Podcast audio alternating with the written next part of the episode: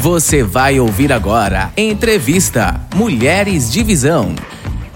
Oi, pessoal do projeto Mulheres de Visão da Rádio Web. Muito bom estar de volta com vocês aqui nesse bate-papo para conhecermos um pouco dessas mulheres que fazem parte do projeto. E eu sou a Fran Araújo, tenho cabelos longos, pretos, tenho a pele clara, uso óculos e gosto de bater aquele papo, de conversar com tudo que passa na minha frente eu estou conversando. Então, hoje, dando prosseguimento aqui o nosso bate-papo, minha convidada muito especial, linda, que já está aqui comigo, Janusa Santos, tem 40 anos, é solteira e tem um filho, Everson.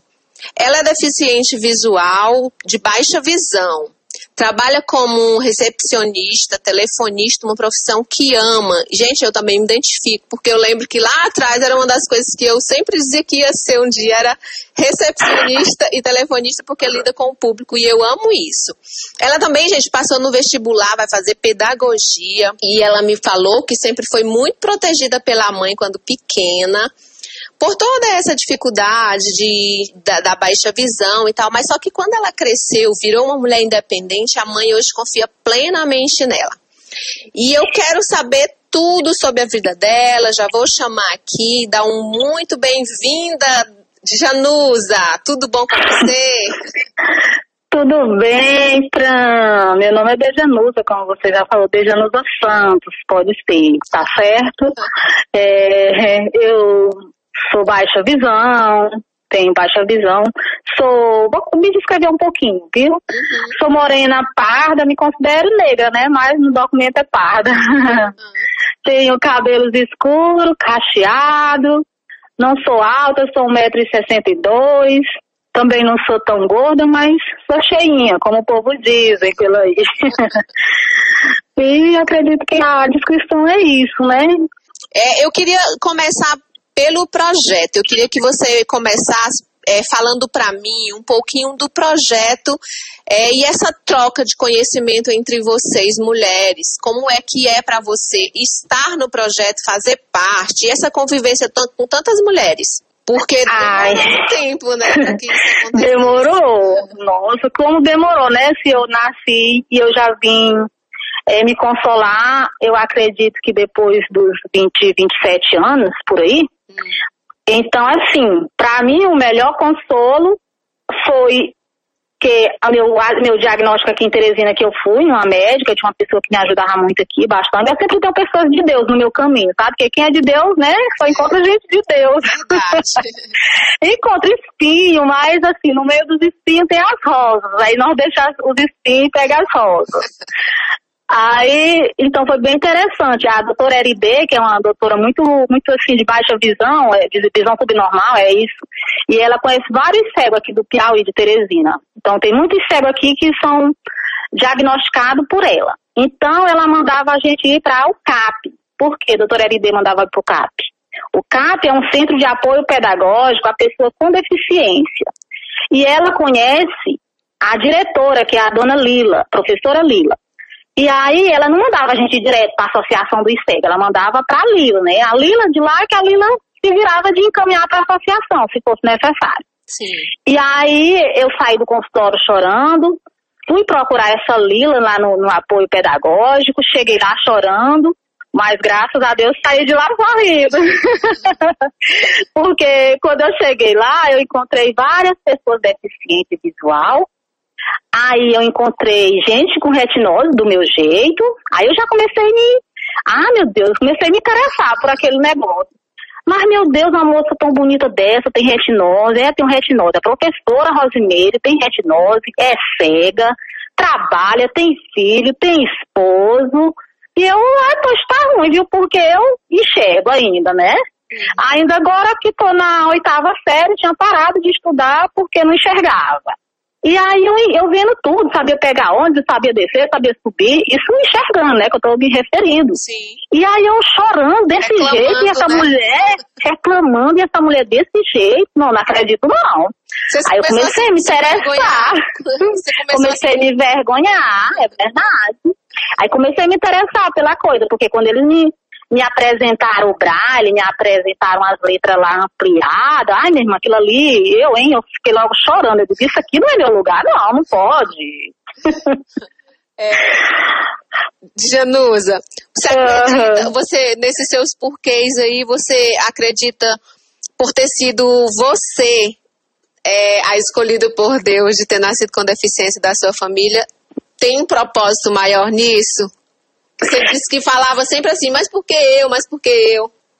É porque, assim, eu acho assim que o propósito maior de Deus na minha vida, né? Porque, até porque a maioria das pessoas que são deficientes visual, eu acredito, que elas são levadas pelos outros. É fulano que indica a associação dos cegos, é Beltrano que indica. Não, eu fui eu mesmo, por conta própria, a doutora só disse, eu fui com a colega e fui por conta própria, com meus pés. Não foi ninguém vum, me puxando, entendeu? Pelo braço, para mim, para associação.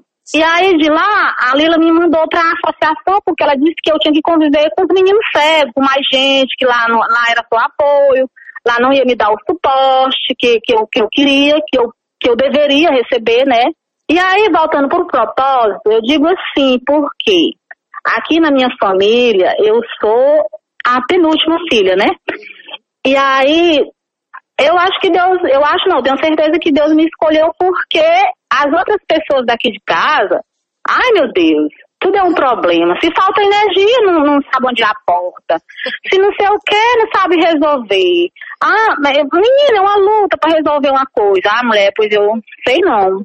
E aí eu vejo assim, eu digo assim para eles, gente, Deus soube me escolher, porque eu tenho certeza que se fosse vocês que fosse cego, ô coitado de vocês, era cego coitadinho. Vivia sentado na cadeira esperando alguém dar a comida na mão, alguma coisa assim. Vocês nem levantavam da cadeira, tenho certeza. É. E aí hoje, hoje, Fran, eu ainda eu, eu, já, eu já passei por muitas coisas assim, né? Graças a Deus eu venci. Mas eu ainda tenho traumas da minha infância por conta que eles me eles, eles tipo, não deixavam eu, eu levantar de uma cadeira, me protegia demais. demais, isso. Se me levava para um local que era à noite, eles me deixavam a noite todo dia sentado naquela cadeira.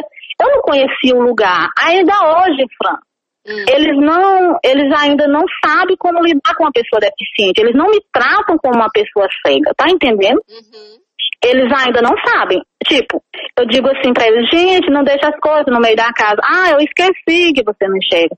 Gente, vocês têm que dizerem pra mim como é a casa, né? Tipo, um lugar que eu nunca andei, Sim. ou um lugar que eu não tenho costume de andar, vocês têm que dizer pra mim. Olha, Dejanuva, tem isso assim, assim, a casa é assim, assim, pra mim poder, pelo menos, me familiarizar do lugar, do ambiente que eu estou. Mas infelizmente eles ainda pecam muito nisso, sabe? Acaba sendo ainda instrutora, né? Além de ter a visão baixa, ainda tem que ter instruir eles de como ser orientada, né? Isso, eu acabo com assim, eu, eu vejo muito assim, porque como minha mãe agora tá no interior, Aí ela tá lá numa casa que era da minha irmã, mas é pouco eu ia lá, então eu não conheço assim a casa e conheço a casa, mas eu não conheço o interior da casa por fora, sabe? Uhum. Aí um dia desse eu tava lá, um exemplo, eu tava lá e disseram, é, vai pegar uma telha. Meu filho tava lá em cima do telhado, era para pegar uma telha. Vai pegar uma telha. Aí eu digo, aonde? Lá no pé de laranja. Eu digo, e onde é o pé de laranja? Ah, tu não sabe onde é o pé de laranja, não? Eu digo, não, vocês nunca me disseram, como é que eu vou saber? Meu Deus. Né?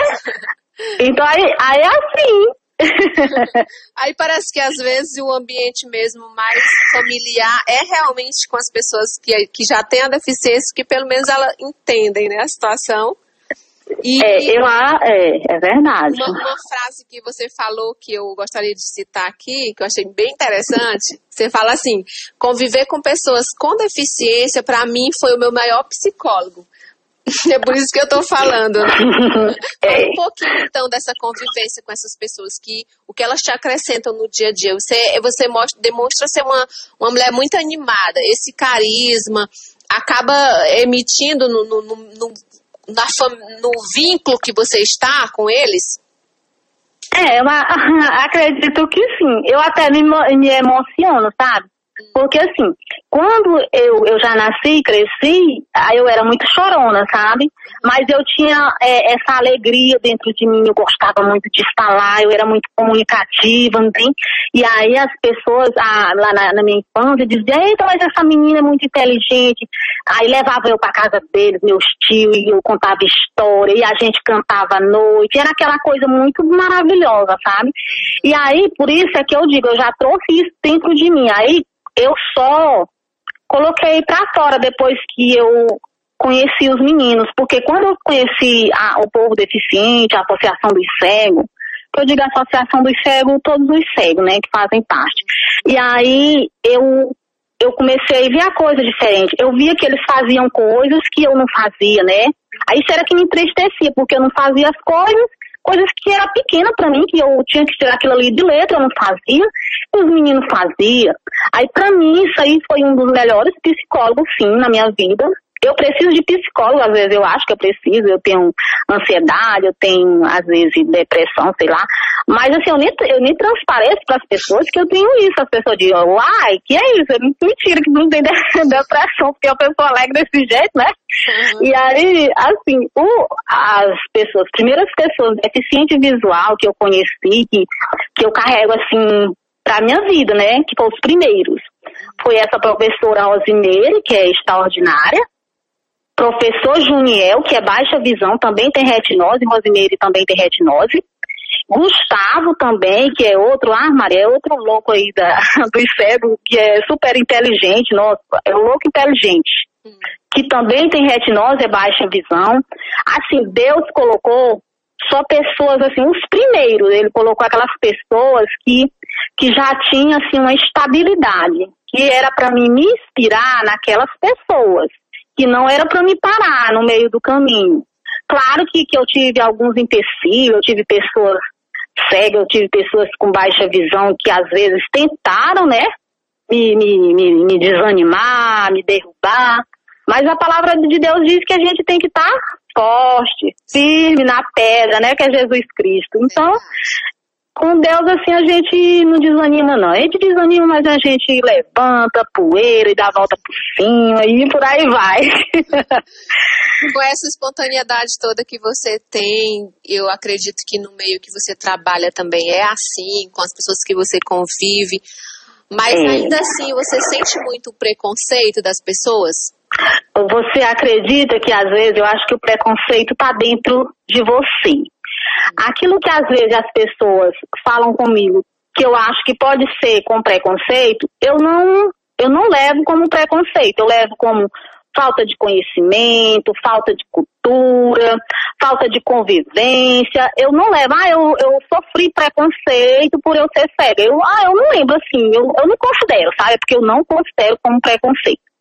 E eu tento ser muito espontânea, assim, na, na, lá no meu trabalho, converso com todo mundo, falo com todo mundo, sou comunicativa. Com todo mundo que eu digo, com as pessoas que falam comigo, porque eu tenho 10 anos lá, mas como eu já disse, né, a gente não parece ser deficiente visual, eu não uso bengala, fico mais sentada lá na recepção, então não está escrito na minha testa, sou cega. E aí as pessoas passam por mim, não falam, e aí eu só falo com as pessoas que falam comigo, né? Eu só ouço a voz de quem fala comigo, eu só conheço a voz de quem fala comigo. Eu conheço muita gente lá, mas de nome. Ah, o doutor Vinícius. Ah, doutor Vinícius, eu sei, mas de nome. Não sei como é a voz do doutor Vinícius. Não sei como o doutor Vinícius é, né? Porque eu não cheguei ainda perto dele, né? Ouvi a voz dele pelo telefone, aí tipo assim, né? Aí eu acho que eu nasci para ser telefonista. Já nasceu para a área da comunicação, né? Porque, porque pedagogia também lida com o público, né? Com o público, Fala um pouquinho mais dessa paixão por pedagogia, você pretende fazer, não é isso?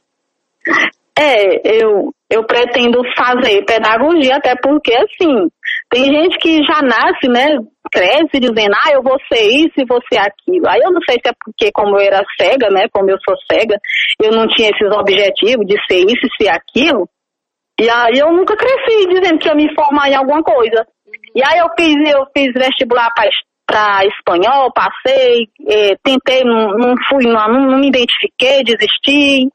Passei para nutrição, aí eu desisti da. Não fui para nutrição, nem, nem comecei nutrição. Preferi o espanhol, aí não deu certo espanhol. Aí era para fazer serviço social, aí a faculdade também não preencheu as vagas, aí não fiz serviço social. Aí, por fim, veio pedagogia agora, Aí eu disse, é essa que eu vou abraçar, essa causa aqui que vai ser a minha. eu não... Você pode desempenhar ainda vários papéis, né, dentro da pedagogia. E você vai vendo no que, que se identifica mais, né? É, eu imagino, porque desde criança, uma coisa que eu tinha dentro de mim, não sei se, se posso ser, mas de repente, quem sabe. Eu tinha dentro de mim de ser professora, eu brincava de ser professora. Eu escrevia nas pedras, era sendo professora, era fazendo celebração, tipo assim, aquela coisa de comunicação era comigo. Sim. Era celebrando, eu, ah, mas eu adorava brincar de celebração, né? Fazia a celebração da igreja católica, né? Como eu era católica, eu fazia a celebração.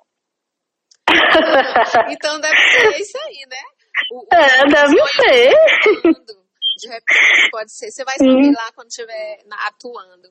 É, Exato. Mas, mas assim, Janusa, hoje uma mulher feita, adulta, é, entendida da vida, conseguiu se, se adaptar com a situação que Deus, que Deus lhe propôs.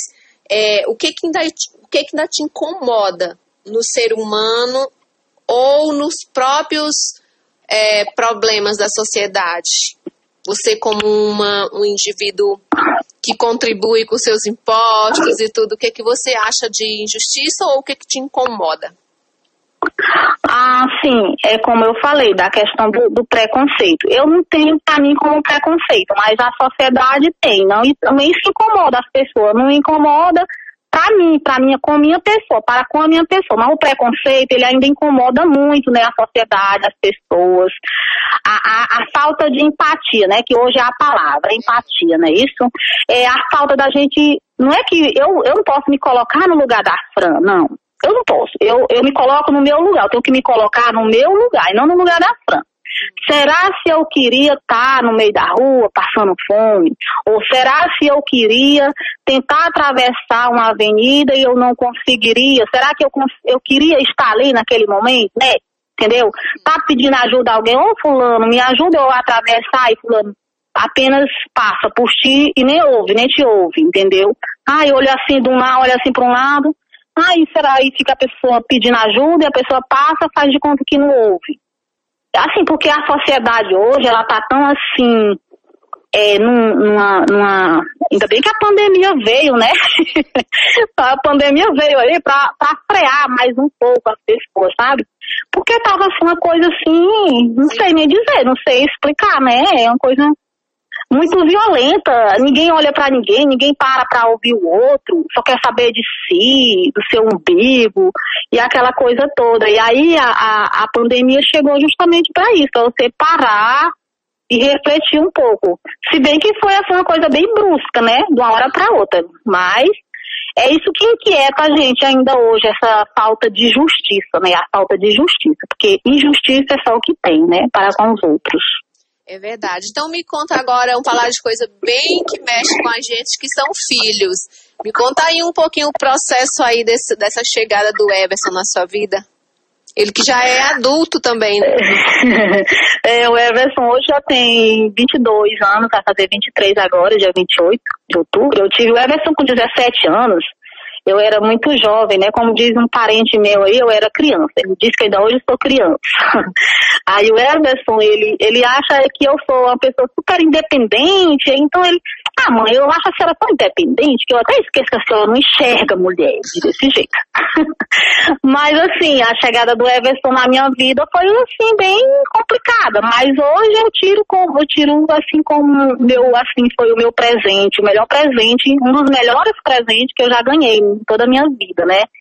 Foi um filho. Por isso que as pessoas dizem, né, que, que um filho é o melhor presente e que qualquer hora que a gente tem um filho, é bom, né? A pessoa, ah, eu não quero ter filho, ah, a mulher é até doida, vai ter um filho agora. Às vezes a gente chega a dizer isso, né? Não se programou, ou às vezes a situação financeira não está muito boa para a gente estar tá tendo filho, a sociedade hoje também não está muito, não está lá essas coisas para ajudar, né, na criação de um filho. Hoje em dia a sociedade atrapalha muito também, né? Da, da, da criação da, da, do filho. E aí o Everson ele chegou numa hora assim que eu tinha 17 anos, era baixa visão, morava no interior, não sabia nem o que era ter um filho, não sabia nem o que era ter uma relação sexual, mas tive, né? Porque as pessoas acham que nós somos cegos, nós não temos que namorar, nós não temos que nada. Era isso que minha família pensava, né? Por eu ser deficiente, a mãe era, a mãe era assim, ela é assim, que nem, nem por, por eu ser deficiente. A filha dela não era para namorar, casar. Mas eu, mas eu especificamente, né? Se as outras não eram, imagine eu, hein? Como era? então, então eu, eu cheguei, assim, pra mim ter o Everson foi bem complicadinho. Eu engravidei, eu não sabia se estava grávida, quando eu descobri já estava com seis meses, cinco meses, e eu não sabia nada da vida. E a minha mãe, ainda por cima, não me orientava em nada. Ela só fazia brigar e dizer que eu que eu era deficiente, que eu não tinha condição de ter filho, e agora como era que eu ia conviver? Como era que eu ia viver com aquele menino? Agora você vai saber o que é bom. Era isso que ela dizia pra mim. Ela nunca me deu colher de chá. E aí ela. Pra você ter ideia, quando eu tive meu filho, eu fui ter em Campo Maior, foi a maior dificuldade. Mas, graças a Deus, hoje está aí, grande, maravilhoso. É, já está se formando em biologia na UESP. E aí. Bênção, né? Filhos é sempre bênção, independente da forma que, que vem. É que chega, né? De Deus e um projeto de Deus. Mas então me fale, vou aprofundar agora o negócio, o assunto. E essa decisão de estar tá solteira é momentânea? Ou tem aí previsões, está paquerando? Me conta aí como é que tá esse coração. Não, meu coração agora tá Ai, meu Deus do céu, meu coração agora tá, não sei se tá fechado, não sei. Eu só sei que não, tá, não, não tô namorando no momento. Saí de um relacionamento agora recentemente, né? Foi no ano passado eu saí desse relacionamento, graças a Deus, no dia 25 de dezembro. Meu Deus, foi nas... no dia do Natal foi o nascimento e a morte do amor que existe entre nós dois. Mas assim, foi assim uma coisa maravilhosa. Foi a melhor coisa, ou a segunda coisa, né? Uma das coisas que também que existiu de bom na minha vida foi o fim deste amor, deste relacionamento. amor não, porque, sei lá, amor é até difícil hoje em dia da gente dizer, né? Sobre amor. Amor acho que só existe mais é o amor fraterno, eu acho.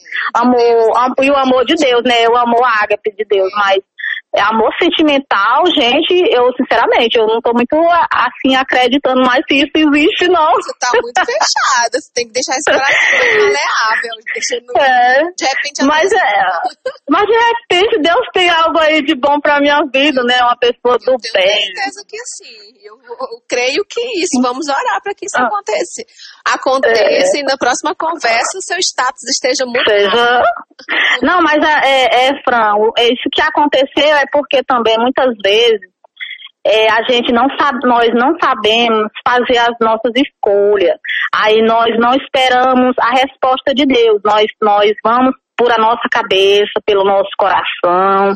E aí, aí por isso a gente se dá mal na vida. Mas eu sempre disse, nesse relacionamento aí, eu sempre disse assim pra mim. Eu sempre dizia, porque eu sabia que não era de Deus. Eu sabia que não era de Deus. E eu dizia sempre, Deus, eu sei que isso aqui não é teu. Esse sofrimento aqui não é seu, eu sei que não é de Deus. Mas eu sei, Senhor, que, que como eu sei que não é de Deus, o Senhor vai tirar isso de mim. E o Senhor vai tirar no momento certo e no momento que eu não vou sentir. E realmente foi desse jeito, da forma que eu pedi. Foi assim que aconteceu. Claro que eu senti, senti o, o, o, abalo, não foi o abalo de sentir falta da pessoa, não. Do sofrimento e do transtorno que ele nos trouxe. Né? Mas, mas enfim, o, o, Deus que tirou também prepara algo novo, desde que seja no que a gente possa saber orar e pedir certo, né? Que às vezes a gente recebe porque não sabe pedir, né? Como a Bíblia diz. Isso. Mas vamos aqui finalizar a nossa, o nosso bate-papo é, fazendo um bate-bola, bem, bem rapidinho. o que você faz para se divertir? Ai, mulher, o, o, o, errado meu é esse. Acho que essa é a minha parte, a minha parte mais, mais ruim é que eu não, não me divirto. Acho que eu não me divirto por isso. Eu não tenho muito lazer, entendeu?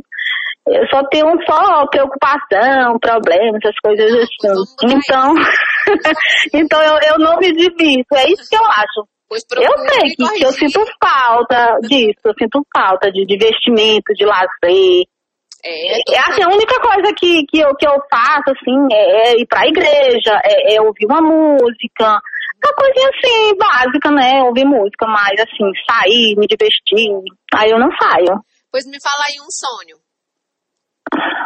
Um sonho. Ai, um sonho é difícil ter um sonho. Tem vários sonhos, né? Esse um momento. Ai, um dos, um dos meus sonhos, assim, um dos, é ter uma, uma estabilidade melhor, sabe? eu gostaria de ter uma boa estabilidade, porque eu sou funcionária pública, como cara, como você já falou, mas não tem uma, uma coisa, um salário muito pequeno, né? Então, assim, você tem sonho de ter uma estabilidade, de, de, de poder ajudar mais as pessoas a quem você tanto deseja ajudar e às vezes não pode, né? E aí é, é uma das coisas, é, é, isso que eu tenho na minha vida. E eu, assim, como eu gosto muito de cego, eu, como eu te disse, eu gosto do calor cego, do povo cego, calor humano, eu gostaria muito de fazer muito mais pela, pela associação dos cegos, sabe? Sim. Porque lá, lá é a casa do cego. Então, quando as pessoas chegam lá, as pessoas vêm muito frágil quando as pessoas chegam lá. E lá é que é o lugar, o lugar certo para o cego, lá é que a gente se sente a gente sente que a gente está vivo, que a gente é gente. Sim. Lá as pessoas valorizam mais a gente, que a gente é gente. Mas isso não quer dizer que lá na associação só tem é, santo. Não, lá tem gente bom, tem gente ruim. Assim, lá a associação é uma sociedade, é uma sociedade igual a lá de fora, né? Sim. Mas aí eu, eu tenho esse sonho de, de ajudar mais a associação, de participar mais. Mas para isso eu tinha que ter uma estabilidade. Eu não posso ah, eu vou para a associação agora, vou ajudar, vou, vou tentar trabalhar lá numa diretoria, ajudando as pessoas. Não, por quê? Porque eu não tenho essa estabilidade, eu não tenho esse tempo para estar tá lá agora, nesse momento. Pois vamos continuar aqui nosso bate-bola, mais duas questões. uma conquista, uma maior conquista que você considere algo grandioso para você. Para mim, uma das maiores conquistas né, que, eu, que eu consegui, que eu, que eu que eu considero é ter me aceitado como uma pessoa deficiente, né? Hoje eu me aceito como deficiente, então, a partir do, da hora que você se aceita, as outras pessoas vão ter que lhe aceitar. Verdade. Ou querendo ou não. Tem que me engolir. Nós não, vai ter que me engolir. Nós não podemos pedir, ah, tem que fazer algo pra, pra mim, algo para isso, para mim.